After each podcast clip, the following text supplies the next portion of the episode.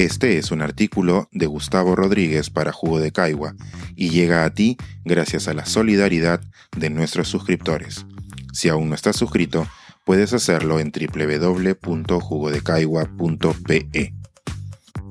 La corriente de Humboldt y las elecciones. Lo que le sobraba al científico y le falta a muchos votantes. Estas últimas semanas mi vista ha estado alternando entre los comentarios histéricos de muchos votantes peruanos y la biografía de Alexander Humboldt, La invención de la naturaleza, escrita por Andrea Wolf. Curiosamente, una conexión entre aquellos compatriotas y Humboldt terminó por formarse a la larga en mi cabeza. De Humboldt conocía lo poco que la mayoría sabe por estas tierras. Su fama de viajero explorador, la corriente y el pingüino que llevan su nombre, y la admiración que le tenía Charles Darwin. Todos chapoteamos en nuestro conocimiento, dándole la espalda a un mar que ignoramos, y la lectura del libro de Wolf fue otra confirmación. A pesar de su carácter evidentemente apologético, la vida de Humboldt trazada en el libro está minuciosamente sustentada por correspondencia compartida entre las mayores mentes del siglo XIX, y uno no puede dejar de preguntarse, finalmente, ¿a qué se debe el desvanecimiento histórico de quien fuera uno de los personajes más famosos e influyentes del mundo?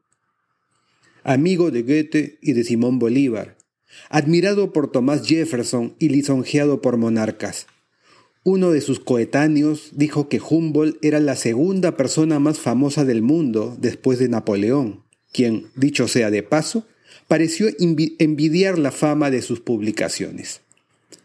No existe nadie en el mundo que tenga tantas ciudades, ríos, montañas, penínsulas, especies animales y especies vegetales bautizadas en su honor. El estado de Nevada estuvo a punto de llamarse Humboldt, por ejemplo. Y las crónicas narran que cuando se cumplieron los 100 años de su nacimiento, hubo desfiles multitudinarios en Berlín, Nueva York, Ciudad de México, Adelaida, entre otras ciudades del planeta. Si hoy se le recuerda tan poco, quizás se deba a la misma razón por la que nadie sabe quién inventó el nudo.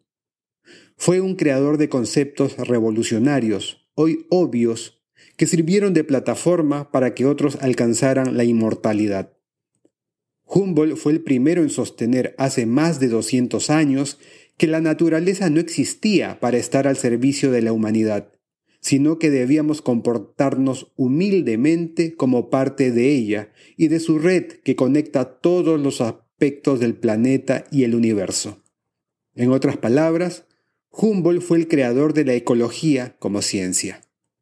Fue un pionero, además, cuando sostuvo que la acción del hombre influye en los cambios del clima, y también el primero en usar lo que hoy se conoce como infografías para explicar cómo se interrelaciona la vida en distintos climas y altitudes. De hecho, las isolíneas que hasta hoy vemos en los mapas meteorológicos fueron una ocurrencia suya. Pero en lo que a mí respecta, el aspecto que más me emociona de quien fuera considerado por Federico Guillermo IV de Prusia, el hombre más grande desde el diluvio, fue su búsqueda de un puente constante entre la ciencia y la poesía. Su curiosidad inconcebible encontraba su expresión en textos que hacían soñar a las multitudes y que estimularon a creadores como Thoreau, Whitman, Verne, y que incluso en el siglo XX alcanzaron a Huxley y Pound. Humboldt es el epítome de esos científicos que, con su curiosidad inabarcable, buscaban vincular entre sí a todas las áreas posibles del conocimiento humano. ¿Cuánta falta hace rescatar esa noción conectora en esta era de hiperespecialización, en la que cada profesional parece cavar y cavar más hondo en su propia parcela. Tras cerrar el libro, brotan las preguntas. ¿Qué ocurriría si en nuestras escuelas, en vez de enseñar materias fragmentadas, se fomentara simplemente la curiosidad? Una curiosidad integradora. si se encendiera en los niños ese motor de búsqueda en lugar de dictar tediosas instrucciones. Preguntarnos y respondernos con ellos por qué la espuma de la mar es blanca antes de memorizar tablas periódicas, por qué el sol es naranja en el horizonte antes de memorizar enunciados físicos, por qué nacimos con el dolor de nuestras madres para comparar nuestra evolución con la de otros mamíferos.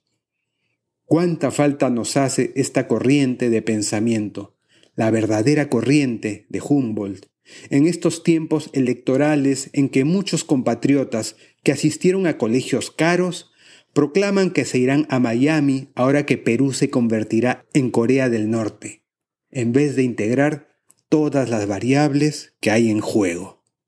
Este es un artículo de Gustavo Rodríguez para Jugo de Caigua y llega a ti gracias a la solidaridad de nuestros suscriptores.